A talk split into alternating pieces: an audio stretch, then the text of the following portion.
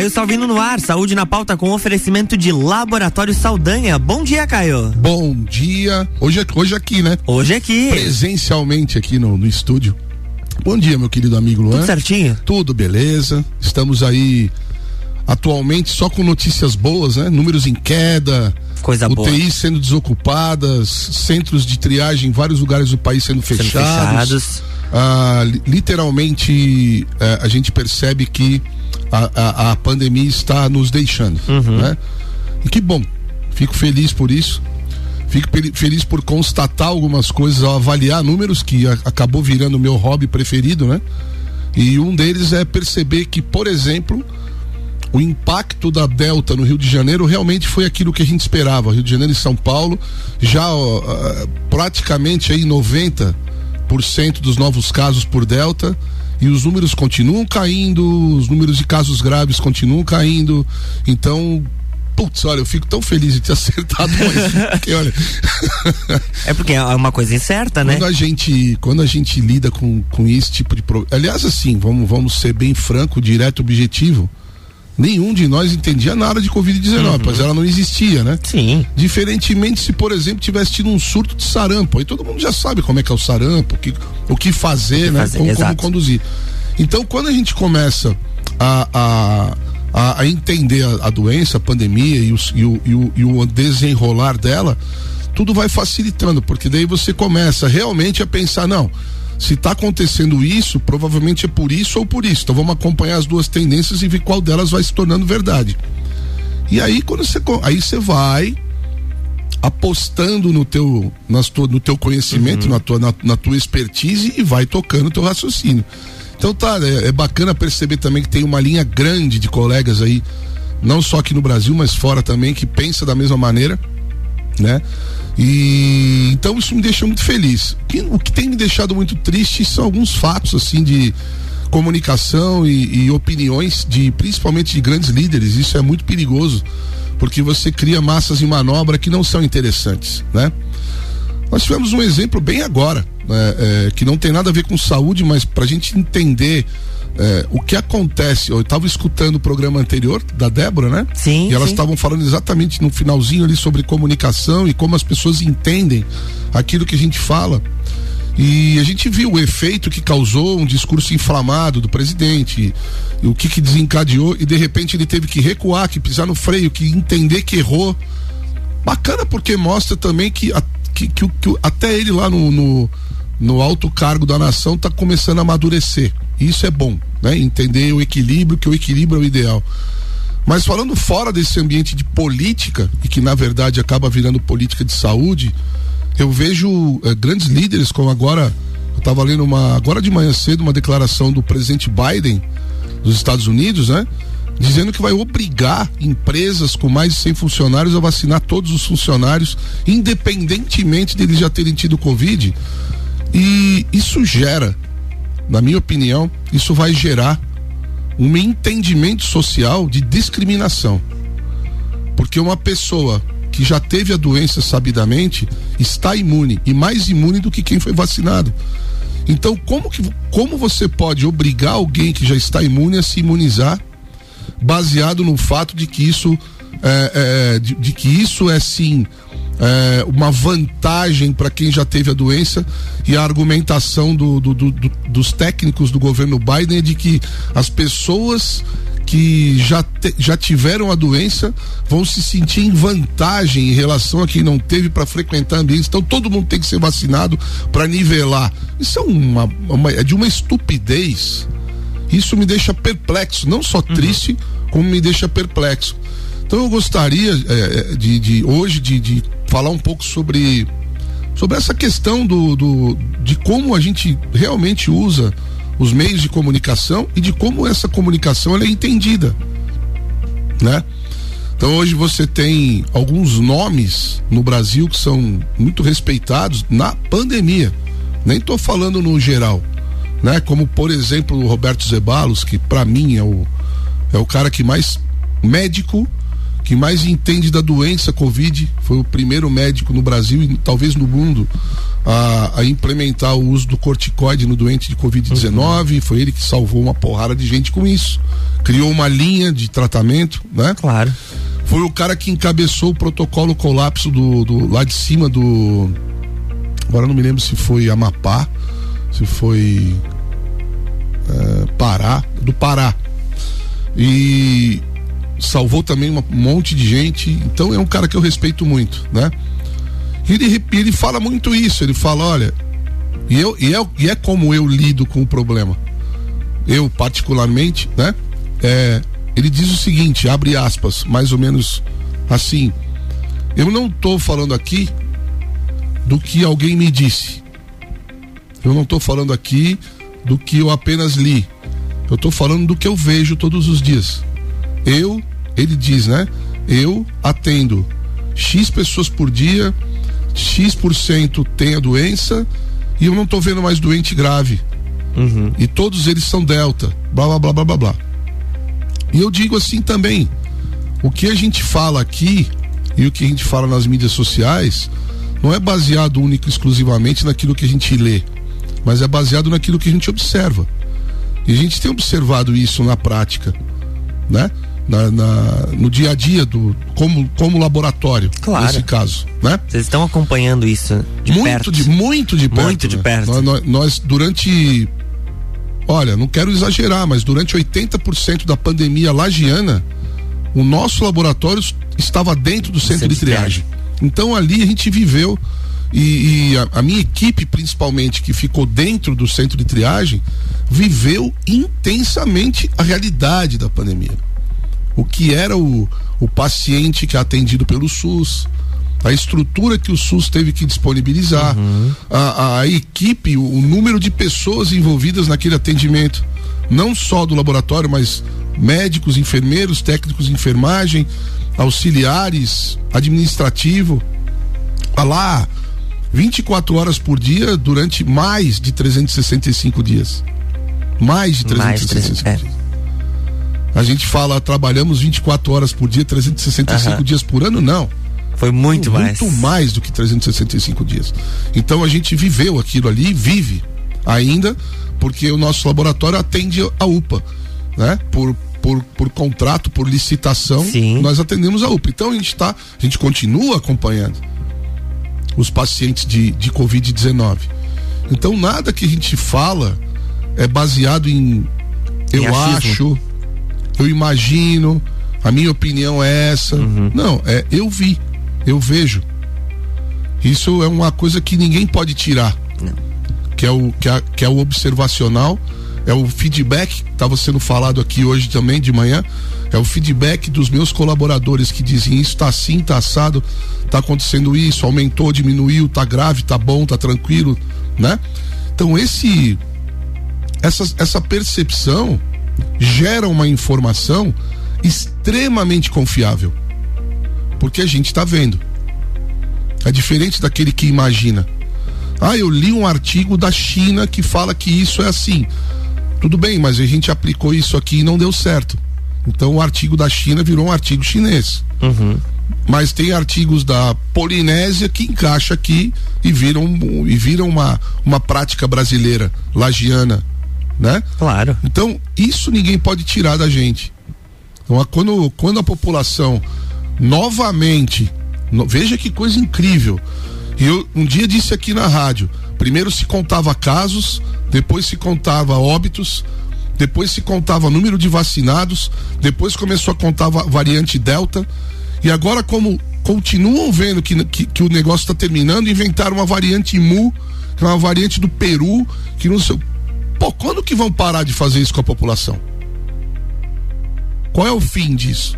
Afinal, quando tiver todo mundo tomando seis doses dessa vacina, para poder dizer, não, eu, eu posso frequentar o tanque, que eu tenho seis doses. Que isso? Sabe? É uma, é uma manipulação social, emocional enorme. Sim. Né? Vamos, a gente continua no segundo bloco nesse, nesse raciocínio. RC7719, estamos no Jornal da Manhã com a coluna Fale com o Doutor com Caio Salvino, no oferecimento de Laboratório Saldanha, horas que salvam vidas.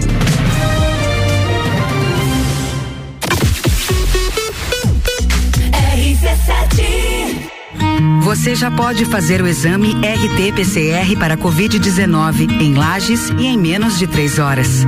O Laboratório Saldanha é o primeiro e único da Serra Catarinense a realizar exames com equipamento Dinexpert Cefate, o melhor e mais confiável método para a detecção do vírus Covid-19. Não arrisque sua viagem internacional. No Laboratório Saldanha, seu RT-PCR para Covid-19 em até três horas. RT-PCR em tempo real, padrão ouro pela OMS. São horas que podem salvar vidas. Laboratório Saldanha, o melhor a quem você ama. RC7820, estamos de volta no, na, no Jornal da Manhã com a coluna Fale com o Doutor no oferecimento de Laboratório Saldanha, horas que salvam vidas.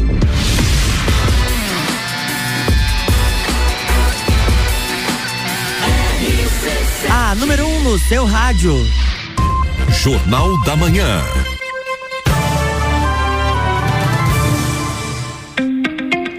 Estamos de volta, bloco 2. Vamos lá então. Bom, seguindo na, na, nessa linha de raciocínio, né?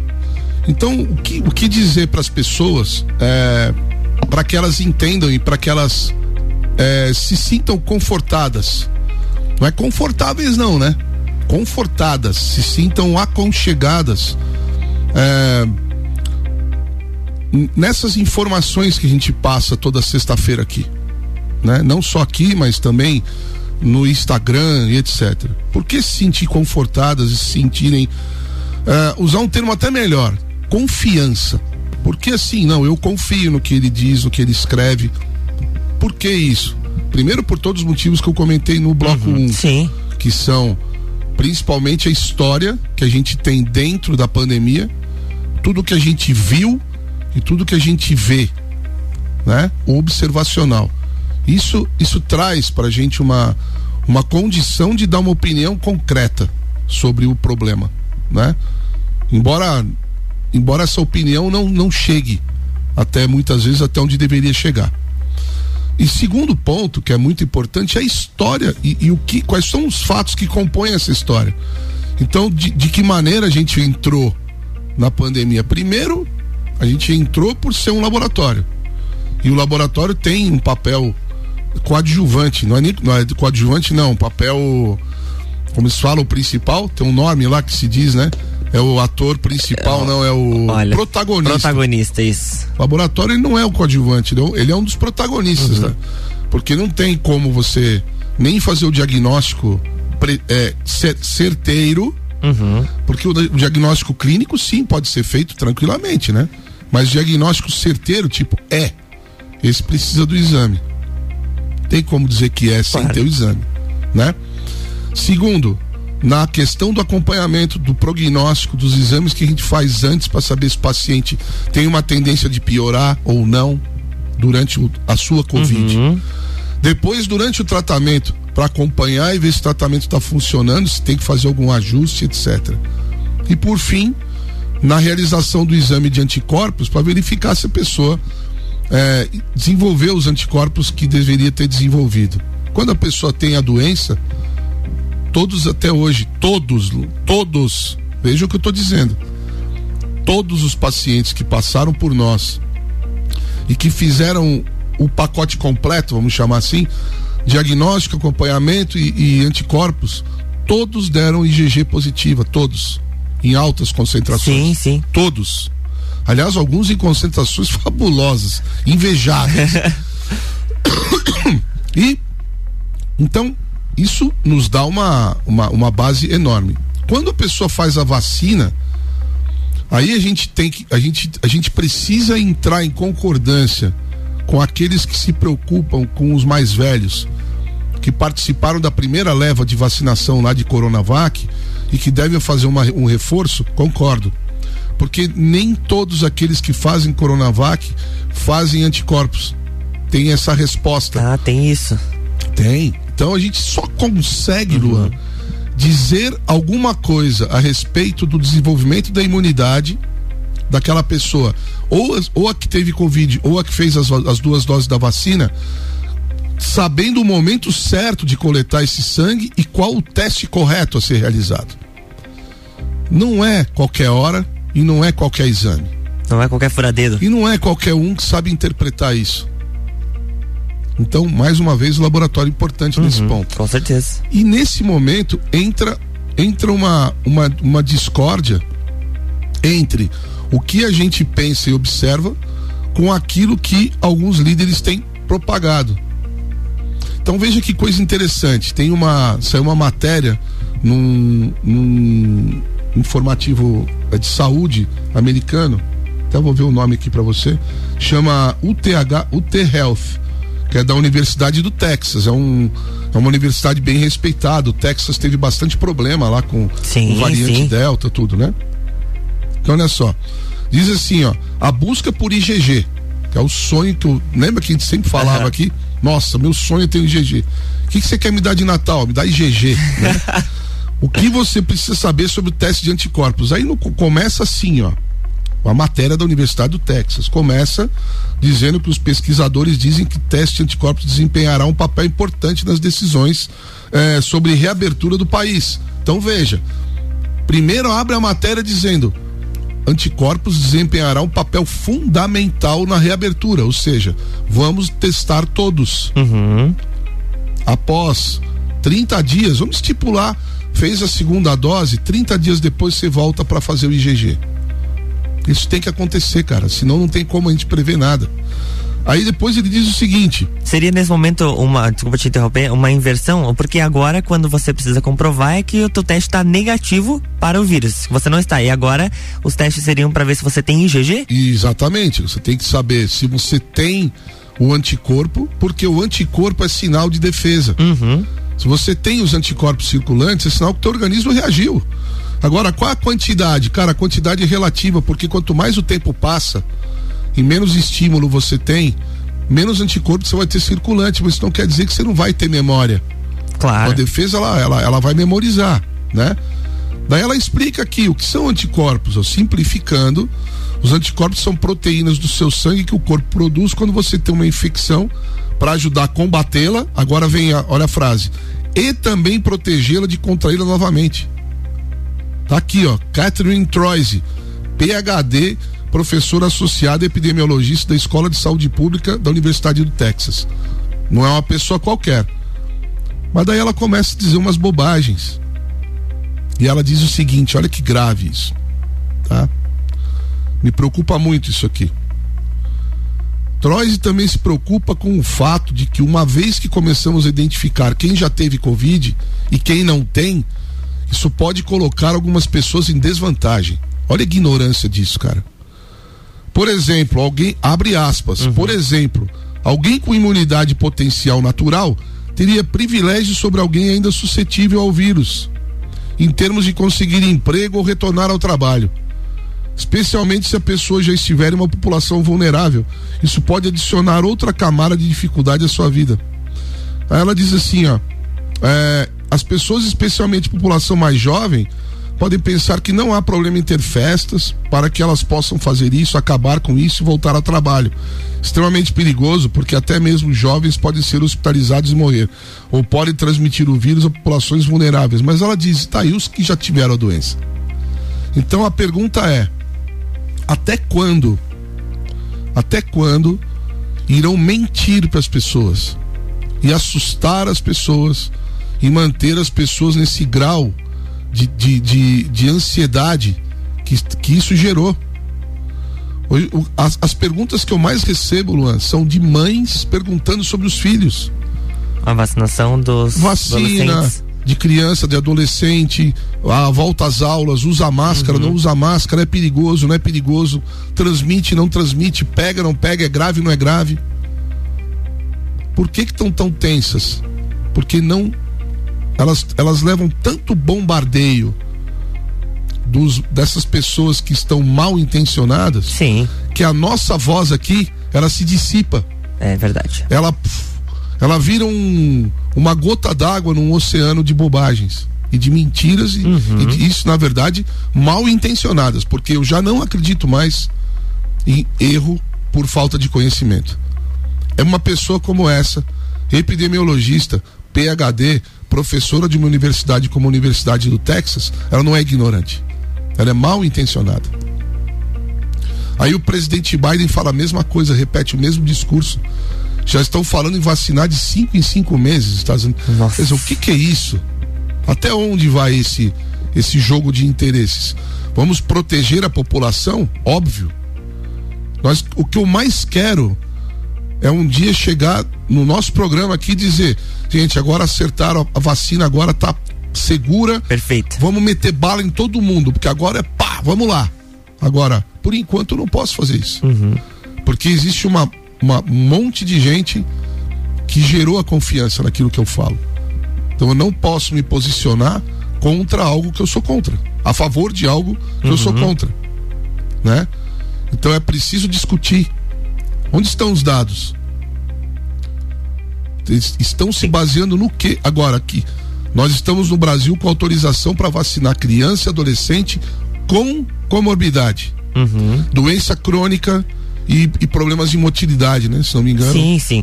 Pessoas que são cadeirantes e tal. Tudo bem, vamos fazer isso, vamos proteger. Agora, as crianças saudáveis, adolescentes saudáveis, para quê? Olha a curva de, de, de, casos e de óbitos. Então, a gente Exato. precisa estudar e precisa discutir isso. A sociedade precisa discutir.